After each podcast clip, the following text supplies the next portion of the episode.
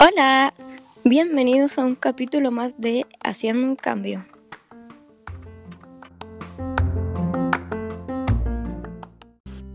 Muy buenos días a todos, bienvenidos otra vez al programa de hoy, Haciendo un Cambio con Olivia. Bueno, el día de hoy tenemos un programa bastante, bastante especial porque ya hemos grabado muchos capítulos en donde yo creo que se ha notado cuál es la temática de, nuestro podcast. Así que hoy les vengo a contar el motivo, por qué se originó eh, la idea de nuestro programa. Y la verdad es que es una historia personal mía. Y a través de esa historia personal mía la trajimos junto a mi equipo a un, post, un podcast educativo. Bueno, les voy a contar hace ya 10 años que mm, yo fui bendecida con un hijo. Eh, su nombre es Camilo y él es un niño maravilloso y tiene síndrome de Down. Eh, bueno, ha sido difícil, muy difícil, eh, sobre todo en una sociedad en donde falta mucho conocimiento, respeto y, cultura, pero hemos tenido que salir adelante. Hemos sufrido discriminación, se nos han cerrado muchas puertas, en muchos colegios no nos han aceptado Camilo, eh, miradas raras, eh, comentarios, como por ejemplo que mi hijo es un angelito por tener síndrome de Down. Y bueno, ese es el fin del programa, educar darle el conocimiento a esta sociedad que no tiene, educar a través de la diversidad, de la gente en situación de discapacidad, para que así podamos transformar lo que tenemos en algo mejor, para que así el ser diferente no sea signo de ser raro o de rechazo, para que así cada día seamos una sociedad mejor en donde valoremos, respetemos y encontremos la riqueza de la diversidad. Y ese es el motivo eh, de este programa y esperamos que lo aprecien mucho y les guste mucho también. Y por ser un programa, un capítulo más especial el de hoy, también tenemos un invitado muy especial por primera vez invitamos a una niña muy pequeñita. Así que vamos a comenzar el programa y pongamos la inclusión en acción y hagamos un cambio. Bueno, la invitada del día de hoy es Francisca, una niña de 12 años que le dedicó una emotiva carta a su profesora. Y esta carta la llamó Carta de una niña con trastorno de déficit de atención con hiperactividad a su maestra y que ha sido tendencia en internet. Hola Francisca, ¿cómo estás? Hola tía, bien y usted. Muy bien, gracias. ¿Nos quieres leer tu carta? al tiro. Ya, aquí voy. Para mi maestra. Yo soy una niña que no se queda quieta. Eh, todo lo que está a mi alrededor me aburre y me es complicado entenderlo, como seguir las indicaciones que me das y terminar al mismo tiempo que mis compañeros. No es que sea tonta, tampoco hago las cosas así porque quiera. Todo lo contrario, me esfuerzo mucho para poder cumplir con los objetivos y el no, y el no poder muchas veces me pone triste. Eh, no respondo al autoritarismo. Eso me pone desafiante. No te sientas ofendida ni pienses que deseo fastidiarte, pero sí, pero sí respondo al entendimiento y a las explicaciones. Me gustaría que no solo vivas diciéndome todo lo que hago mal. Eso me frustra y hace que no tenga ganas de trabajar. Necesito que me ayude a organizarme de cómo manejar mi tiempo y a felicitarme cuando logre algo por más que pequeño que sea. Lo que me pasa tiene un nombre y se le dice TDAH. No sé bien qué significa, pero sí sé que produce en mí no poder quedarme quieta, no poner atención, contestar mal sin querer y olvidar la tarea. No sé si usted sabe qué es eso, ojalá lo sepa. Me gustaría que pese a que todo lo que el TDAH me haga hacer en clase, me quieras, me, me acepte y me diga que valgo, que soy una buena niña y también que en ocasiones soy capaz de hacer cosas con éxito. Sé por mis padres que hacer esto te va a resultar muy difícil, pero tú eres una gran profe. Seguro lo harás bien. Es bueno que guardes esta carta y la leas a menudo, porque nos hará falta las dos.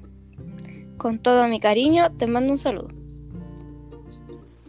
Muchas gracias Francisca por leernos tu carta. Eh, te encuentro muy valiente, eres una niña muy valiente y debes estar orgullosa, muy orgullosa por haberle escrito esta carta a tu profesora y ojalá que muchos niños te usen como ejemplo y se atreven a decirle las cosas a los profesores con todo el respeto que se merecen, obviamente. Y, bueno, también una carta que te ha traído quizás mucha fama, incluso para estar en, un, en un programa de podcast ahora. Y bueno, em, no sé si te gustaría contarnos un poco más sobre tu experiencia y las cosas que has vivido en el colegio. Eh, bueno, tengo muchas cosas que contar, pero yo creo que voy a hacerlo más cortito. Eh, ya, bueno, en el colegio para empezar todo se me hace mucho más difícil eh, y muchas veces el, mucho ruido y esas cosas como que me, me, me dan frustración y me enojan mucho. Y como que por eso los niños de mi curso como que me molestan demasiado y yo no entiendo por qué si soy igual a ellos pero tengo una amiga, la Belén, que ella me ayuda a distraerme un poco de todo eso feo que no me gusta. Eh, de muchas veces después del recreo, como que me cuesta conectarme a la clase, así como prestar atención y esas cosas. Y por eso los profes como me pasan retando. Mm, yo creo que no me entienden, no entienden lo que yo tengo. Y es que lo que pasa es que esto es un secreto, pero yo me pongo a repasar todo lo que hice en el, en el recreo porque es mucho más divertido que estar prestando atención a la clase. ya. Y, ah, ya todo esto, hay una profe que es mi favorita, la profe Karina. Ella es demasiado linda conmigo y es de educación física. A mí me encanta educación física porque puedo hacer lo que quiera y me muevo mucho. Bueno, pero volviendo a la profe Karina, mi profesora favorita, ella fue la que habló con mi mamá para que me llevara al psicólogo. Porque notó esas cosas extrañas que, que me inquietaban y que yo creo que todos los profesores notaban. Y bueno, mi mamá me llevó al psicólogo eh, con el, el tío Manuel, así le digo yo. Y dijo que lo mío era así, muy normal, eh, que se llamaba déficit atencional con hipo, hiperactividad. Eso, hiperactividad. Bueno, y después de eso me mandaron al pie del colegio. Eh, en, el, en, el, pie del colegio hay muchos niños con problemas en las notas como yo. Y hay hasta niños que no hablan español y eso es demasiado entretenido porque aprendo y comparto con todos, aparte que las tías y los tíos son muy simpáticos. Mira tú qué bueno, me alegro mucho eh, que a pesar de todo lo que te pasa en el colegio del TDAH, eh, en este grupo del pie, eh, conocieras a más compañeros y que la pases bien con las tías y con ellos. Sí. y y bueno, tienes que seguir jugando y gracias a la tía Karina por porque es buena profesora. Y bueno, eh, como este es un, un, programa educativo, como ya sabes, y yo también al ser madre em, de un hijo con una condición, yo también estoy muy informada. Es por eso que yo ahora te voy a explicar un poco la situación que tú contaste con la tía Karina. Te voy a hablar del decreto 170. ¿Sabes tú lo que es el decreto 170? Mm, no, es un nombre muy raro, no conozco ese nombre. ¿Qué es? Bueno, este decreto es el que te diagnostica y evalúa los casos de alumnos con necesidades educativas especiales. Es decir, Tía, ¿qué? Dígame. ¿qué son las necesidades educativas especiales? Bueno, las necesidades educativas especiales son las que presentan eh, ciertos alumnos, eh, los cuales necesitan ayudas y recursos adicionales, ya sea humanos, materiales o pedagógicos, es decir, ya sean especialistas, materiales o profesores, y para poder conducir su proceso de desarrollo y de aprendizaje y para que así contribuir al logro de los fines de la educación y que tú puedas aprender de la misma, o sea, no de la misma manera, sino que puedas aprender lo mismo que el resto de tus compañeros. O sea, que todo, todos los niños que están en el PIE tienen eso. Todos los niños que están en el PIE presentan una necesidad educativa especial, que las diagnostica el decreto 170. Y existen Ah. de dos tipos. Está la transitoria y las permanentes. ¿Y cuál, cuál tengo yo? Tú tienes transitoria. Y bueno, este decreto, como dije, se diagnostica y evalúa, como lo que hizo la tía Karina, que te derivó un psicólogo y ahí te diagnosticaron el TDAH, con un equipo de expertos. Y así se identifica quiénes serán beneficiarios directos del decreto 170. Luego de esto, a partir de la evaluación, los establec- establecimientos educacionales, es decir, tu colegio, deben incluir las modificaciones en su metodología educativa, si es que aún no lo han hecho, para incluir a los alumnos con NEE. Luego de evaluar, el decreto determina que existe un proceso en el que se va observando el desarrollo del estudiante y se va sometiendo a reevaluaciones, es, decir, que te vuelven a evaluar cada cierto tiempo para, para ver tu progreso. Y además de esto, este decreto provee un, un conjunto de servicios y recursos de distinto tipo a los colegios para asegurar y garantizar el apoyo completo a la educación especial. Bueno, luego de esta pequeña intervención educativa, porque era importante también saber lo que era el decreto 170, ya que eh, Francisca nos dio el hincapié a esto, eh, les tenemos la siguiente invitada, porque ustedes saben que nosotros traemos especialistas a este programa y eh, una de nuestras especialistas el día de hoy es Flora, psicóloga, que nos hablará eh, desde el enfoque clínico sobre el TDAH. Bienvenida, Flora. Buenos días a todos los oyentes de este hermoso programa. Hola. Como dijo Olivia, soy- hola, soy psicóloga. Y bueno, me gustaría empezar eh, mencionando con lo que dijo Olivia.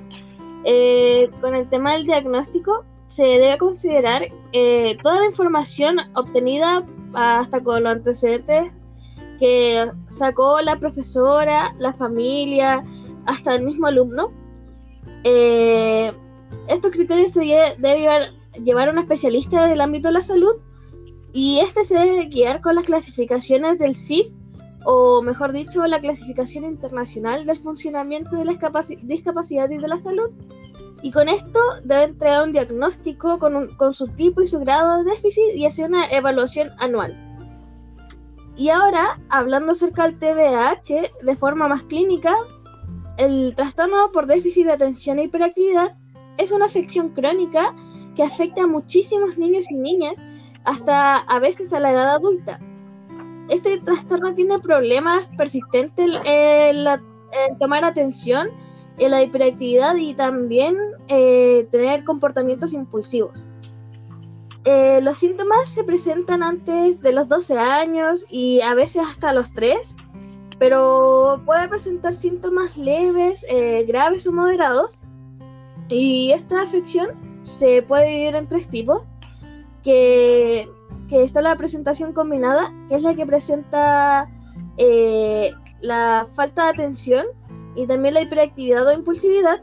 Está la que presenta solamente la falta de atención y sin hiperactividad, y la que presenta solamente la hiperactividad o impulsividad. Bueno, eh, me quedó muy claro, la verdad, y muy a gusto por aprender cosas nuevas cada día. Muchas gracias por la explicación y la intervención en- con respecto al TDAH. Y bueno, recuerden que tenemos un hashtag que es Haciendo un Cambio con Olivia en Twitter y en Instagram para que puedan dejarnos sus preguntas si es que no les quedó algo claro o tienen otra pregunta a la especialista. Pero yo también tengo una consulta, querida Flora. ¿Qué es lo que pasa con los medicamentos? ¿Es recomendable recetar medicamentos a niños tan pequeños o tú crees que es mejor la terapia en estos casos?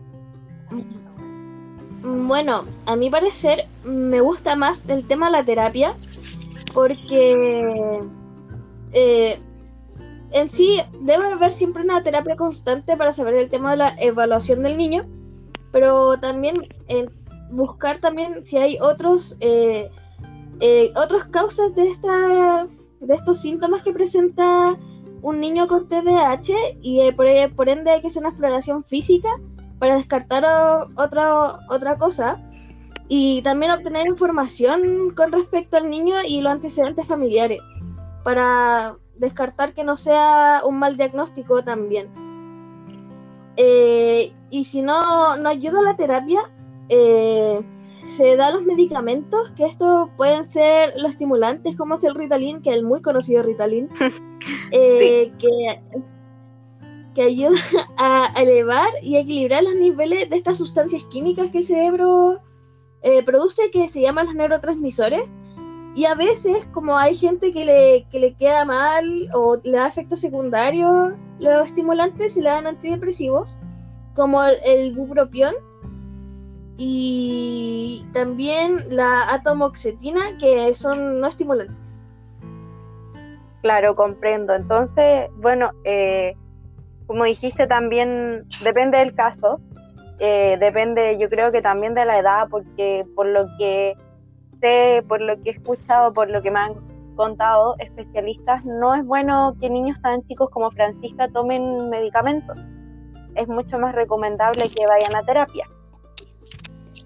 sí, eh, yo, yo voy al psicólogo, no me da medicamentos, voy al psicólogo con el tío Manuel los días lunes y miércoles. Ay, qué bueno. ¿Y cómo está con el psicólogo? Bien, converso harto con él, es muy entretenido, aparte dibujo mucho. Ay, qué bueno. Ven, ahí está el caso de Francisca, que ella solamente va a terapia, no le, eh, no le recetaron medicamentos y le ha ayudado bastante. Así que bueno, sí. muchas gracias eh, por responder mi consulta, por la disposición, por estar aquí las dos. Recuerden que nuestras entrevistas y eh, las temáticas de cada, eh, de cada capítulo son una triada de capítulos, es decir, que este es el primer capítulo y vamos a seguir hablando del mismo tema de la historia de Francisca en dos capítulos más para que no se los pierdan, para que vuelvan a escucharnos. Y bueno, muchas gracias a la invitada, muchas gracias a Flora, una gran especialista. Esperamos tenerte de nuevo por acá y a Francisca que la vamos a seguir escuchando a nuestra tierna Francisca, una dulce niña. Y mm, bueno, muchas gracias a todos, a nuestros oyentes, sin ustedes no seríamos nada. Gracias. Entonces pongamos la inclusión en acción y hagamos un cambio. Hasta la próxima. Tía, tía, tía. Dígame. ¿Le puedo mandar un saludo a la, a la, a la tía Karina? Por favor. Mándale tía Karina, un saludo. La quiero mucho. Un saludo a la tía Karina de parte de Francisca. Bueno, muchas gracias a todos. Nos vemos. Chao.